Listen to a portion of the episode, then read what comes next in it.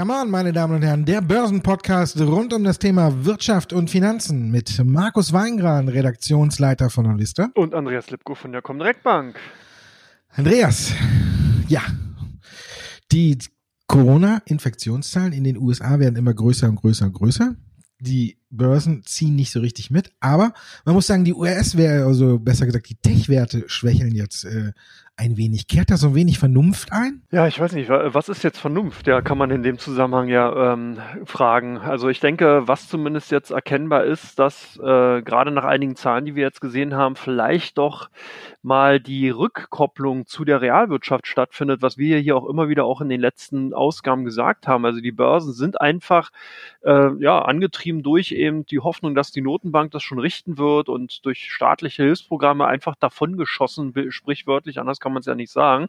Und äh, die Realwirtschaft zieht einfach nicht so schnell hinterher. Das sieht man ja öfters in normalen Zeiten, also in normalen Konjunkturphasen hat man dieses Phänomen ja auch, aber natürlich nicht in solchen Krisenzeiten. Und das ist jetzt ein Punkt, wo es sehr, sehr spannend wird. Und ich glaube wirklich, dass wir in der kommenden Woche beziehungsweise in den kommenden Wochen, wenn die großen Tech-Werte, die sogenannten Stay-at-Home-Gewinner-Aktien wie Amazon und Apple, wie sie alle heißen, äh, Microsoft, äh, dass die wirklich teilweise ordentlich eine aufs Dach bekommen können, so wie wir es ja gestern schon von Netflix gesehen haben. Und ich glaube, dass das vielleicht so eine Art Vernunft dann sein könnte. Wobei für mich ja Vernunft wäre, wenn man eben im Vorfeld schon gesagt hätte, okay, dieses Bewertungsniveau, was wir momentan sehen, das ist sozusagen fair bewertet und man lässt nicht sozusagen die Aktienkurse einfach in, in den blauen Himmel hinaufschießen, weil damit ist keinem geholfen. Die ganzen jungen Aktionäre oder jungen Börsianer, die momentan ja maßgeblich auch dafür verantwortlich sind, das ist wirklich ein Phänomen in den USA, dass eben sehr, sehr viele junge äh, äh, Akteure, die jetzt eben aufgrund von Corona zu Hause geblieben sind, Zeit gefunden haben, sich überlegt haben, hey, was mache ich eigentlich, zock ein bisschen an der Börse rum, wirklich dafür sorgen,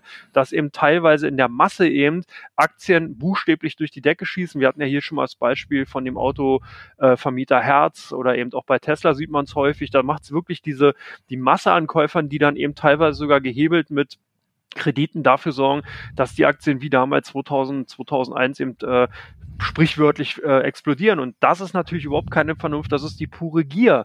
Und deswegen ist, denke ich mal, jetzt dann die Möglichkeit, dass man solche Leute natürlich auch abholt und die müssen das dann teilweise auch eher, auch eher durch herbe Verluste lernen. Oder hast du noch einen anderen Aspekt?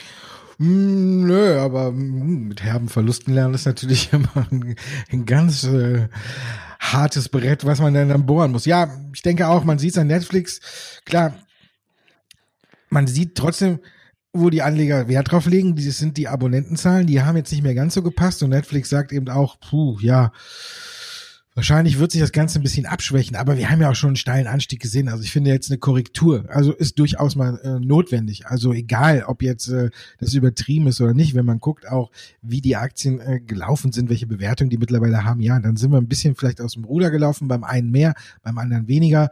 Amazon gestern aus dem Handel gegangen äh, mit 2999 90 US-Dollar, kann man schon fast sagen, äh, Schnäppchenpreis, ne? Hört sich an, als wenn jetzt die Amazon-Aktie auch äh, bei Walmart angeboten wird und äh, heute gibt's sie eben für 2999,9 Dollar. Ja, Jetzt kommt noch ein bisschen hinzu, dass die US-Regierung auch ein bisschen rumstenkert noch. Ne? Die suchen ja immer mehr äh, Spielfelder, wo man äh, China quasi ans Bein, darf man das sagen, ans Bein pinkeln?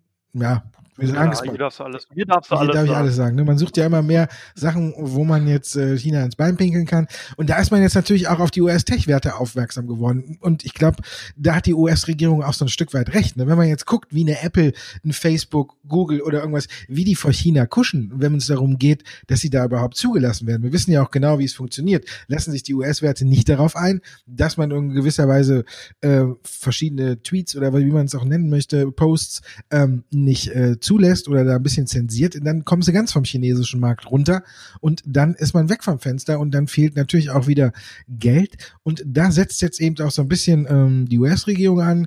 Gestern hat der Justizminister ein bisschen in diese Richtung äh, gestichelt und hat gesagt, na hier, ihr kuscht ja ganz schön vor China und das sollte man halt eben auch nicht so nehmen. Also von daher wird der Gegenwind auf gewissen Seiten oder von gewissen Seiten halt größer. Ich denke, auch hier werden wir nochmal so eine kleine ähm, ja, Trennung sehen. Jetzt greift ja auch äh, Facebook, habe ich heute gelesen, greift jetzt äh, TikTok an, wo man mit diesen 15 Sekunden Videos äh, ja äh, in unheimlich schneller Zeit ein großer Player äh, im internationalen Markt geworden ist bei den Social Media Applikationen und äh, jetzt zieht Facebook nach. Über Instagram gibt's glaube ich, Instagram Reel oder Rel und da kann man das dann auch mit 15 Sekunden Videos äh, sich bemerkbar machen.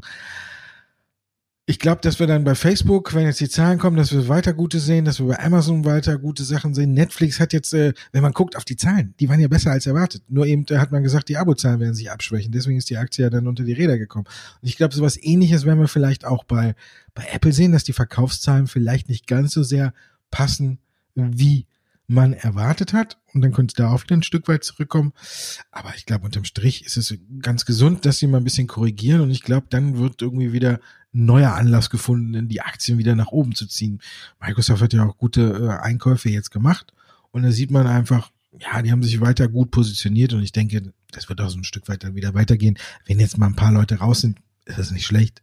Und dann muss man halt nach den Zahlen gucken. Wo wir beim Thema Zahlen sind, bei den US-Banken liegen die schon alle auf dem Tisch. Also damit hat die Quartalsberichtssaison jetzt komplett begonnen. Wie ordnest du die Zahlen ein?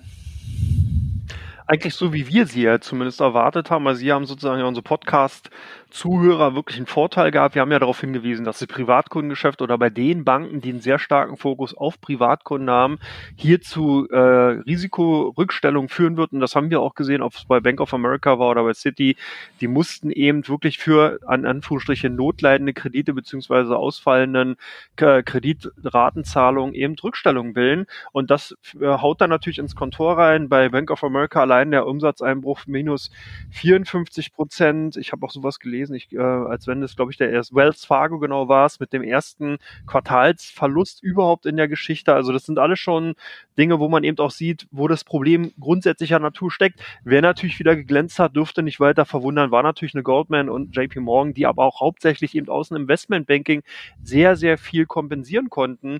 Und von daher ähm, ist das auch so ein bisschen die Spreu äh, vom Weizen trennen. Und ich bin auch nach wie vor äh, gespannt darauf, ob die Strategie jetzt von der Deutschen Bank zum Beispiel aufgeht, um mal jetzt den Bogen nach Europa zu spannen, weil die wollen sich ja von dem Investmentbanking ja verabschieden oder haben zumindest in der Strategie gesagt, wollen sich stärker auf das Privatkundengeschäft fokussieren. Nur scheint es aber hier ja das größere Risiko zu geben. Also, hm, ich bin gespannt, ob man wirklich der Strategie treu bleibt oder ob man nicht doch so ein bisschen noch den Fuß in Investmentbanking drin lässt, beziehungsweise dann eben nicht so stark den Radikalschlag macht, wie man sich eben vorstellt, weil äh, Banking ist halt ein zyklisches Geschäft. Mal läuft dieser Bereich, mal läuft ein anderer Bereich. Also das muss man halt auch verstehen und muss es auch sehen. Und natürlich hat in den letzten Jahren der äh, Investment-Banking-Part einen überproportionalen hohen Anteil auch eingenommen, wenn man eben gut positioniert war. Aber es kommen auch wieder Zeiten, da wird natürlich auch das Privatkundengeschäft laufen. Sind dir dann noch Sachen aufgefallen, die bei den Banken ganz augenscheinlich war, Markus? Hm, du hast ja wieder alles erzählt, ne? So viel bleibt mir. Oh. Entschuldigung. nee. Ich quatsch zu viel. Nein, nein, nein, nein, nein, nein, nein. Nee, du hast eigentlich alles so ganz gut gesagt. Ja, was klar ist, das Investmentbanking hat eben bei den äh, üblichen Verdächtigen JP Morgan und eben Goldman Sachs äh, das Ergebnis ein bisschen gerettet und da hat man, wie du schon sagst, auch gesehen, wo sich jetzt so ein bisschen in dieser Phase die Spreu vom Weizen trennt und bei der Bank of America kommt ja auch noch hinzu, äh, dass bei Citigroup ebenfalls äh, Nullzinspolitik der US-Notenbank natürlich auch nochmal äh, ordentlich ins Konto reinhaut. Bei der Deutschen Bank, ja, war ja schon äh, zu den Zahlen fürs erste Quartal äh, des Investmentbanking quasi der Heilsbringer, der die Zahlen besser gemacht hat als erwartet. Und ich denke, dass es vielleicht jetzt nochmal so ähnlich sein wird und dass man da jetzt nicht komplett umschwenken wird. Aber ich glaube auch nicht, dass man die Sparte, die Sparte jetzt so komplett einstampfen wird, wie man zuvor angenommen hat, sondern man wollte sie ja restrukturieren. Und wenn sie jetzt noch läuft, dann kann man ja auch viel besser sagen, die restrukturieren greifen. Ob es unterm Strich tatsächlich so ist, kann man ja nicht ganz so genau feststellen. Aber ich glaube, dass die Deutsche Bank auch hier noch so einen kleinen Schwenk machen wird und dass man jetzt, wenn es auch im zweiten Quartal, die Zahlen kommen ja, glaube ich, jetzt schon Ende Juli auf den Tisch und dann äh, muss man gucken. Aber ich denke auch, die Deutsche Bank ist weiterhin auf einem guten Weg und die wird sich auch jetzt äh, weiterhin im DAX so eine Sonderstory einnehmen, weil bei Banken haben es ja eh ein bisschen schwierig, war schwieriger, weil man ja sagt auch, hat mir auch gesehen, wie du gesagt hast, äh, bei den Rückstellungen für die Kredite, da dürfte es bei der Deutschen Bank, aber hat die, hat ja schon vorher so ein bisschen äh, sich in die Karten gucken lassen und hat gesagt, dass ungefähr 70.000 Kunden die Kredite gerade aktuell nicht bedienen können, aber dass das nicht so viel ist und dass es die Deutsche Bank auch vom Kurs nicht abbringt. Also vielleicht, wenn das alles stimmt, sind da auch gar nicht äh, so viele negative Erwartungen äh, drin oder Überraschungen, die es geben könnte. Also von daher glaube ich, dass die Deutsche Bank weiterhin auf einem guten Weg ist. Und dann haben wir noch, wo wir beim Thema Banken sind, unsere Christine Lagarde, Europäische Notenbank, gestern Sitzung. Eigentlich äh, nichts Neues, war so erwartet worden. Jetzt ist dann die Frage, ob das tatsächlich ein gutes Zeichen ist, dass sich äh, die EZB erstmal nicht genötigt sieht, äh, nochmal mehrere Milliarden Euro in den Markt zu pumpen. Ja, zumindest glaube ich, dass man hier auch den Markt einfach mal die oder den Marktteilnehmern die Möglichkeit gibt, durchzuatmen. Wenn man hier jede Sitzung irgendwas macht und irgendwie agiert, dann kann dieser Aktionismus, Aktionismus auch irgendwann nach hinten losgehen. Und ich vermisse auch so ein bisschen die Zeiten des guten alten Alan Greenspan, wo man eben wirklich mit Wording, also mit der Sprach, mit dem Sprachgebrauch, mit dem bewussten Einsetzen von Wörtern und vor allen Dingen, was wichtig war, Atempausen, einfach mal äh, auch die Märkte beeinflussen konnte. Jetzt legt man immer gleich nach und, und ähm, legt irgendwelche Programme auf und kauft Anleihen und macht diesen, tut jenes.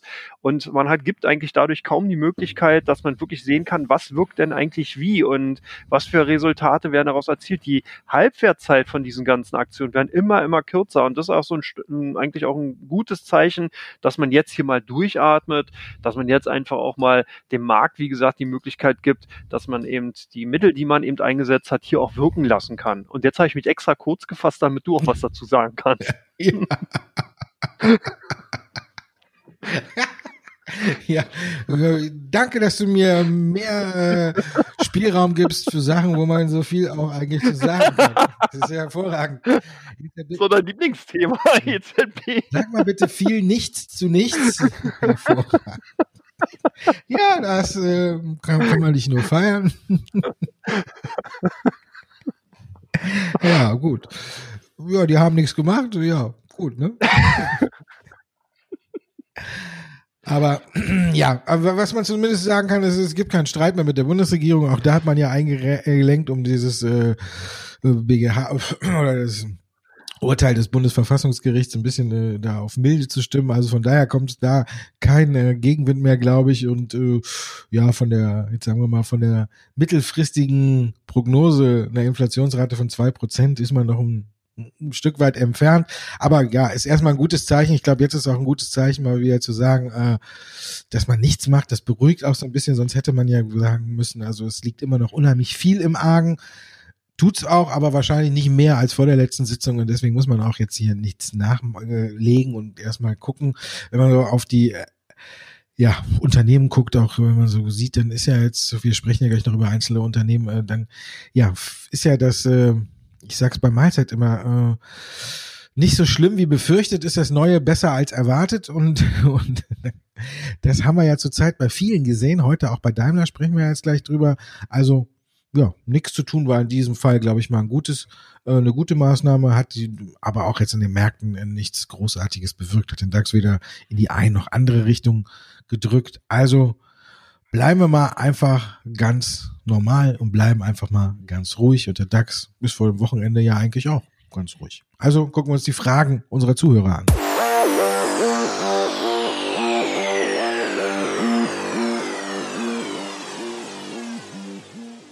Teil 2. Da gucken wir auf Ihre Fragen und wir gucken zunächst auf Daimler. Heute ganz früh und ganz aktuell natürlich die Eckdaten. Ja, nicht so schlimm wie befürchtet, Schrägstrich besser als erwartet. Wie beurteilst du das? Daimler zurzeit ja so ein bisschen äh, ja der Primus, wenn es um die Performance geht unter den drei deutschen Autobauern. Ja, na, ich glaube, dass man hier natürlich, also klar, wenn man sich den Aktienkurs ansieht, dann äh, sind die Daten durchweg positiv einzuschätzen. Die Aktien jetzt mit 3,3 Prozent im Plus gewesen. Äh, du hast auch recht, man verlässt jetzt so ein bisschen das Tal der Tränen und vor allen Dingen haben sich die Marktteilnehmer, was hier auch ganz interessant ist, schon so drauf eingeschossen, dass eben die letzten beiden Quartale einfach versaut sind. Anders kann man es nicht sagen. Man hat jetzt 1,68 Milliarden Euro Verlust gemacht vor Zinsen und Steuern. Hier kommt dann noch ein bisschen äh, dann eben auch noch Steuereffekte dazu. Äh, vor Quartal waren es 1,56. Also man liegt drüber. Das hat aber auch damit zu tun, was wir auch schon in den letzten Folgen gesagt haben. Das erste Quartal hatte ja noch den, ich sag mal, rosigeren Januar, Februar drin. Dann im März beziehungsweise äh, Ende Februar ging es ja eigentlich erst richtig rund und jetzt hat man eben voll die Breitseitenmonate April, Mai, Juni hier drin und die sind natürlich mies. Und deswegen sind die Zahlen in dem Verhältnis zu sehen eigentlich noch also ja, ganz gut zu werten. Vor allen Dingen, was halt interessant war, ähm, dass man sich hier, also dass man eben gerade aus einem Bereich, von dem man es nicht erwartet hat, und zwar aus der Auto- und Nutzfahrzeugbau, äh, äh, also hier eigentlich eher in Richtung B2B-Geschäft, dass hier ein Plus erwirtschaftet worden ist von 685 Millionen Euro. Und da waren eben wahrscheinlich viele hellhörig, weil man ja eigentlich den Bereich eher tendenziell abgeschrieben hat. Man glaubte eher, dass eben gerade aus China hier die, äh, der große Schwung eher aus dem B2C-Bereich kommt, also aus dem klassischen Privatkundenbereich, aber dem war halt nicht so. Was ich noch ganz interessant fand, ist, dass man eigentlich jetzt versucht, eher durch Kostenreduktion und durch Kapazitätsanpassung die Kosten weiter zu schwenken und äh, zu, zu senken. Und da fehlt mir so ein bisschen der Optimismus, ähm, dass man eben hier neue, neue Modelle oder dergleichen eben in den Markt bringt und dadurch dann eben versucht, den Konsum anzukurbeln, sondern man will hier sich wirklich sehr, sehr defensiv äh, positionieren, was nicht schlecht sein muss, was aber erstmal bedeutet, wer sich ein bisschen mit der Automobilindustrie auskennt, dass natürlich dann eben auch nach hinten raus hier damit zu rechnen ist, dass vorerst kein großer Paukenschlag zu erwarten ist, also gerade was Modelle und Fahrzeuge angeht, sondern wenn man sich eben sehr, sehr stark eben auf neue, auf Kostenreduktion, Kapazitätsanpassungen einschwenkt, dass man damit rechnen kann, dass also hier zumindest erstmal von den Modellseiten ja wahrscheinlich erstmal nicht allzu viel passieren wird. Viel passiert ist hingegen aber bei Teamviewer. Äh, meinst du, dass jetzt irgendwann mal hier auch die Fahnenstange, das Ende der Fahnenstange erreicht ist, Markus? Ende der Fahnenstange würde ich jetzt nicht sagen, aber ich denke, wir werden so eine leichte Verlangsamung sehen. Wie du schon sagtest, haben ja auch viele ähm, auch wahrscheinlich hier in Deutschland äh, viele, wie man die nennen möchte, ne? Newbies oder so, jetzt ja auch gezockt und äh, die Aktienbörse oder die Börse für sich entdeckt und TeamViewer ja einer der ausgemachten großen Gewinner und er auch mit äh, den letzten Quartalen und äh, Prognoseerhöhungen ja auch äh, immer gut geglänzt jetzt muss man mal sagen, haben sie ein bisschen äh, aufs äh, Bremspedal gedrückt, haben gesagt, wir sehen schon so ab Mai, äh, Juni wieder so ein langsames Abebben. Jetzt hat sich jeder so ein bisschen zu Hause eingerichtet und jetzt wird es ein bisschen wieder langsamer. Da haben sie jetzt noch eine Übernahme gemacht, die ich übrigens sehr gut finde im Bereich äh, äh, AI, also Augmented, äh, int, wie heißt's? EA, äh, ja, auf jeden Fall. Der Name. EA auf jeden Fall. AI, also Augmented Intelligence oder ich weiß nicht genau, wie es heißt. Ähm, da ähm, hat man sich jetzt halt äh, gut positioniert. Und ich denke, die Wachstumsstory ist intakt, aber sie ist halt ein bisschen, äh, ja, langsamer geworden. Der Rücksetzer ist äh, jetzt keine große oder keine große Belastung für mich. Ich denke, es ist eher eine Chance, dass man sich die Aktie nochmal angucken könnte und auch die Analysten sind weiterhin positiv gestimmt. Also von daher glaube ich, äh, der gute Lauf ist nicht vorbei. Man kann höchstens sagen, der gute Lauf äh, verlangsamt sich ein bisschen. Siemens hat einen Großauftrag von der Deutschen Bahn bekommen. Ist das gut für die Aktie? Und wenn du antwortest, suche ich nach dem Begriff. So, bitte. ja, zumindest ist es ein guter Lauf für Siemens, weil Siemens dadurch natürlich auch die Möglichkeit hat, wieder Geld und Aufträge äh, in die Kassen zu bekommen, beziehungsweise in die Bücher zu bekommen. Der 30 IC-Züge wurden von der Deutschen Bahn bestellt, macht ungefähr ein Auftragsvolumen von einer Milliarde Euro. Und das ist natürlich für so einen ja, Industriekonzern schon sehr interessant. Ich glaube, dass aber hier insgesamt die Fantasie bei Siemens nach wie vor darin liegt, dass man hier die Konzernstruktur noch wesentlich stärker strafft. Man will jetzt den Energie Bereich an die Börse bringen, was ich auch als eigentlich guten Zug halte. Äh, man wird also, man muss sich eigentlich wesentlich stärker eben auf die Kernbereiche fokussieren und weg von diesem gemischt waren Image kommen. Dann wird, wird die Aktie auch insgesamt wieder interessanter, auch für Investoren, weil die natürlich bisher immer das Problem hatten, man hat hier sozusagen die komplette deutsche Industrie gekauft, wenn man eine Siemens hatte, weil die wirklich in jedem Bereich tätig waren und man konnte hier kaum irgendwelche Sparten oder Bereiche ausklammern, weil eben, wie gesagt, Siemens eigentlich überall war, ob Telekommunikation, Automotive-Sektor, Industrie, Bau, was weiß ich auch immer, also überall waren die drin, Telekommunikation. Und das ist natürlich ein Problem, äh, wenn man eben als Investor sagt, nee, man möchte ja eigentlich einen Konzern, Industriekonzern haben mit Fokus, was ich, Automotive oder sowas. Und deswegen glaube ich, ist es ganz gut, wenn sich hier Siemens eben wirklich stärker auf die wenigen dann eben profitablen Bereiche fokussiert ja, stark fokussiert hat sich Sartorius auch in den letzten Quartalen, führte zu einer Prognoseerhöhung.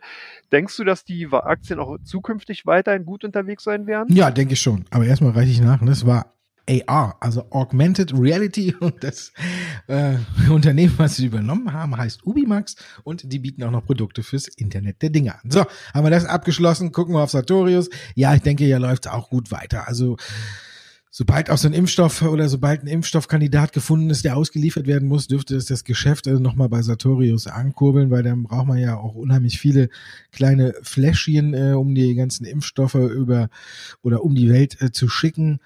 Wer da die Nase vorne hat, wird sich am Ende zeigen. Gibt es ja einige Kandidaten, die du nachher auch hast, du auch noch zwei davon im Programm mhm. in Teil drei und ähm, ja, ich denke, Sartorius, da wird es einfach weiterlaufen. Und ich denke auch, dass äh, in Zukunft es weiterlaufen wird, weil jetzt, glaube ich, auch ein bisschen aufgeschreckte durch Coronavirus und alles die Forschungsabteilung auch wieder ein bisschen mehr Geld in die Hand nehmen, dass mehr geforscht wird. Und jetzt wird ja auch schon wieder gesagt, das Virus mutiert und wer äh, nicht, äh, man ist noch nicht mal sicher so richtig, gibt schon wieder Zahlen, wenn man äh, schon mal infiziert war und äh, geheilt ist, dass man Antikörper hat, aber da gibt es wahrscheinlich anscheinend auch schon wieder so ein paar kleine Rücksetzer. Ich will jetzt hier keine Panik machen. Also wenn man Panik machen will, findet man ja genug. Aber ich denke, die Forschung wird bei einigen weiter hochgefahren und es gibt ja auch viele aufstrebende Unternehmen, die in den Bereich jetzt auch immer noch mehr weiter reindrängen. Also von daher denke ich, dass die Geschichte oder die Geschäfte bei Sartorius weiter gut laufen werden und das Ende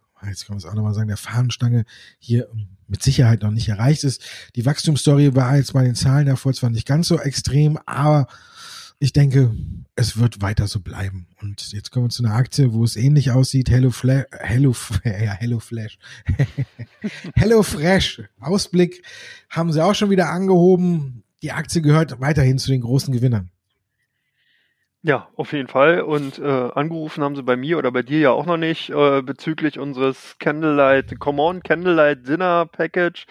Äh, nee, bei HelloFresh läuft's wirklich. Die verschicken ja die, ähm, die Pakete, wo man sozusagen seine äh, Menüs dann auswählen kann. Dann bekommt man die einzelnen Zutaten und kocht die dann sozusagen zu Hause. Also ein schöner Ersatz für einen Restaurantbesuch. Davon profitierte dann eben auch die Aktie. Konzernumsatz konnte auch im zweiten Quartal richtig gut zulegen, hat ungefähr 965 Millionen erreicht erreicht. Ähm, erwartet wurden ähm, 789 Millionen ungefähr. Die Marge ist ganz interessant, was auch immer sehr, sehr wichtig ist, liegt ungefähr zwischen 26, 26,5 Prozent. Und daraus resultiert, und jetzt habe ich auch ein schönes Wort, ein AIBDA von 145 bis 155 Millionen. Und ich zeige auch mal gleich nachgesehen, was es ist. Das ist sozusagen, weil ein EBITDA kennt man ja, aber das A vorne ist sozusagen Amortization und bedeutet, dass man sozusagen nicht nur die Zinsen, Steuern, Abschreibungen auf normale Dinge, sondern eben auch die Amortisation, also die Abschreibung auf Wertrechte, auf Patente und so weiter und äh, eins, äh, einmalige Restrukturierungskosten und ähm,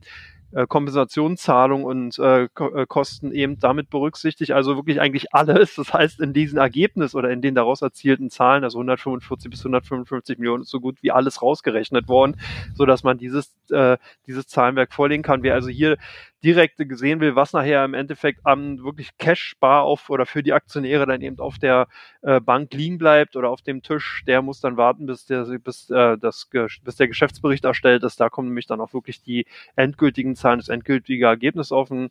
Ähm, wird ihm dargelegt. Also bisher ist auf jeden Fall ein klarer Profiteur, aber ich sehe hier auch schon so die ersten luftigen Höhen. Also ich denke, dass hier natürlich auch ähnlich wie bei Netflix so Sondereffekte einfach drinne sind, die aufgrund der Coronavirus-Pandemie einfach dafür gesorgt haben, dass hier Handelsweisen, dass hier natürlich Restaurantbesuche ausgeblieben sind, Handelsweisen sich verändert haben und dadurch natürlich solche Aktien davon profitieren. Ob das jetzt langfristig so bleibt, also ob wirklich jetzt alle bei diesen selbstgekochten Menüs dann bleiben und man nicht mehr in die Restaurant geht, das würde ich jetzt mal doch bezweifeln. Von daher, ich denke, die Aktien haben einen sehr guten Run hingelegt. Hier würde ich immer wieder auch die Devise walten lassen. Stop-Loss nachziehen, Gewinne kümmern sich um sich selbst, also Gewinne laufen lassen und die Verluste begrenzen oder beziehungsweise dann eben die Gewinne absichern. Und von daher, dann kann eigentlich nichts schiefgehen. Aber auf dem Niveau würde ich jetzt nicht unbedingt noch einsteigen wollen. Ich habe Hunger. Ich habe mir jetzt gerade nochmal die Kochboxen angeguckt. Ich habe jetzt Hunger. Aber mir fehlt äh, tatsächlich vielleicht die Candlelight-Kochbox für den gemütlichen Abend zu zweit. Vielleicht gibt's sie ja bald über andere äh, Partnervermittlungsagenturen, die ein neues Geschäft aufmachen. Okay. Können wir machen. Come on. Der, die Partnervermittlung von Börsianer für Börsianer oder sowas. Die Partnervermittlung durch den Magen. Zum ja, geht auch. okay. Also, ja, Command ist vielseitig, ne? Kann man vielseitig einsetzen. Kommen wir zu Teil drei. Da gibt's die Aktien, die im Fokus stehen. Bei OnVista und bei der Comdirect.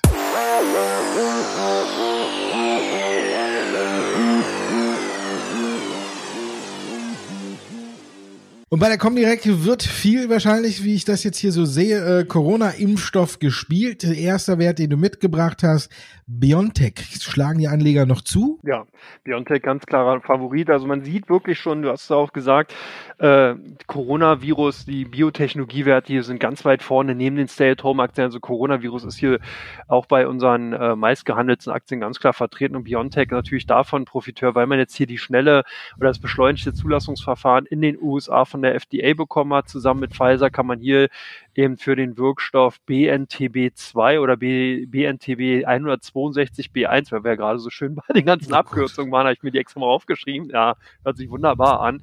Ähm, dass man die eben, äh, das sind RNA-Impfstoffe, äh, dass man die eben besch äh, beschleunigt zulassen kann. Und ich hoffe, dass hier auch natürlich im, Nach äh, im Nachgang dann einfach genauer hingeschaut wird und dass man hier nicht äh, einfach nur der Aktionismus wegen alles zulässt, was nicht bei drei auf dem Baum ist. Aber gut, der Aktie hat's geholfen, unsere Kunden haben hier äh, zugegriffen. Bei euch die McPhee oder McFi gesucht. Ja. ja, die ist ja auch abgeschossen.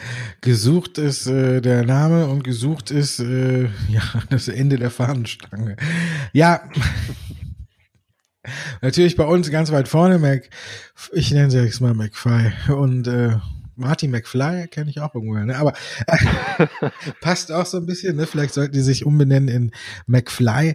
Ja, bis gestern waren sie über 700 Prozent im Plus, äh, seit, ich glaube 746 Prozent seit Jahresanfang und äh, 20 Prozent zugelegt, weil sie äh, eine neue Wasserstofftankstelle eröffnet haben oder jetzt eine neue Wasserstofftankstelle bestellt wurde, besser gesagt so für 3,6 Millionen äh, Euro.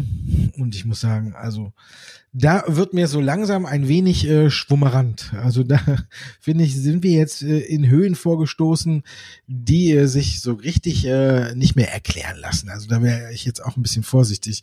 Also McFly ist äh, klar hier jetzt zum absoluten äh, Börsenliebling ausgemacht worden und hat auch nicht eine, so eine hohe Marktkapitalisierung. Wenn wir jetzt hier über gucken, sind wir gerade mal bei 523 Millionen Euro. Aber vielleicht ist auch genau das das Gefährliche. Und man muss ja sagen, die sind nicht profitabel. Und ja, also für mich Wasserstoff aktuell ein Stück weit übers Ziel hinausgeschossen.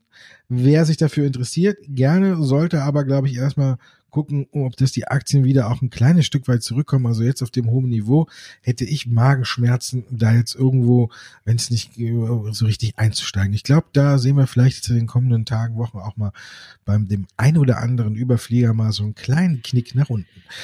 Bei Moderna werden wir es, glaube ich, nicht sehen. Äh, da wird auch weiterhin schön zugegriffen, ne?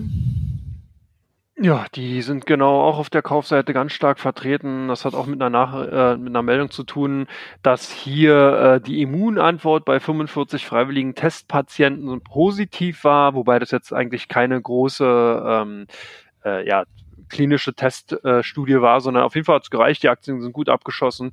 Äh, unsere Kunden haben demnach auch zugegriffen, weil man jetzt eben davon ausgeht, dass ähm, eine Phase 3 kommt. Am 27. Juli soll die gestartet werden, eine Wirksamkeitsstudie. Und da wird man auch mit mehreren Impfstoffkandidaten dann eben äh, äh, also beziehungsweise mit äh, Impfwilligen dann eben testen und ja, wird dann eben auch sehen, ob wirklich die Ergebnisse, die man jetzt mit den wenigen Freiwilligen gesehen hat, ob die sich dann bestätigen lassen. Also es bleibt auf jeden Fall weiter spannend. Bisher sind sie eben äh, auf der Kaufseite zu finden gewesen. Jetzt kommen wir zum nächsten Pharmawert. AstraZeneca bei euch gesucht.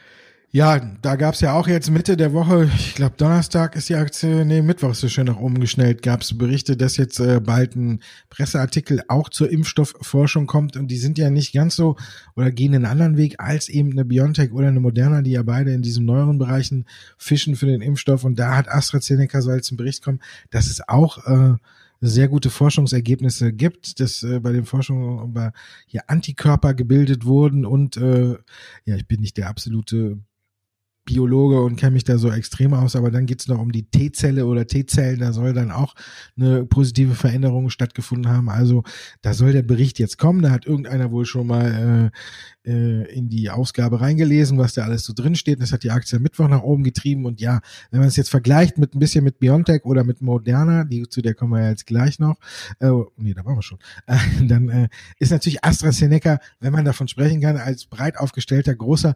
Pharmakonzern natürlich natürlich die ja konservative Variante, will ich mal sagen, wenn man äh, beim Impfstoffkandidaten oder beim Impfstoffspiel mitmischen möchte und von daher eigentlich keine schlechte Idee, wenn man sich die Aktie zumindestens oder mindestens auf die Watchlist setzt. Netflix, ich glaube, da äh, wird bei euch, wir haben es ja eben oben schon angesprochen, ne? Heute laufen die Anleger, äh, ja, ich will jetzt nicht sagen in Scharen, aber doch ein Stück weit weg. Ja, also man hat es auch in den letzten Tagen schon gesehen, im Vorfeld waren doch viele auch skeptisch geworden. Wir haben von Goldman hier eine Studie gesehen, die äh, die Aktien ja bereits schon zum Wochenbeginn in luftige Höhen hochgehieft hat. Da haben die einen oder anderen dann doch Gewinne mitgenommen, weil dann eben die Luft doch sehr dünn geworden ist. Das Kursziel von 670 US-Dollar ist dann doch sehr zum Greifen nahe gekommen.